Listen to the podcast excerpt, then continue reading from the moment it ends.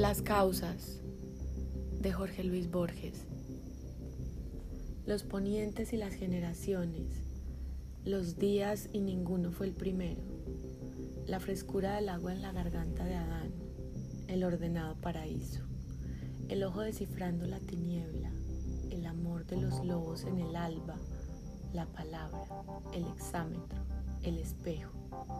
la torre de Babel y la soberbia, la luna que miraban los caldeos, las arenas innúmeras del Ganges, Chuanzú y la mariposa que lo sueña, las manzanas de oro de las islas, los pasos del errante laberinto, el infinito lienzo de Penélope, el tiempo circular de los estoicos, la moneda en la boca del que ha muerto, el peso de la espada en la balanza, cada gota de agua en la clepsidra,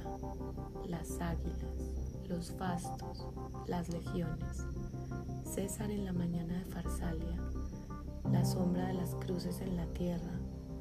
el ajedrez y el álgebra del persa, los rastros de las largas migraciones, la conquista de reinos por la espada, la brújula incesante, el mar abierto, el eco del reloj en la memoria, el rey ajusticiado por el hacha el polvo incalculable que fue ejércitos, la voz del ruiseñor en Dinamarca, la escrupulosa línea del calígrafo,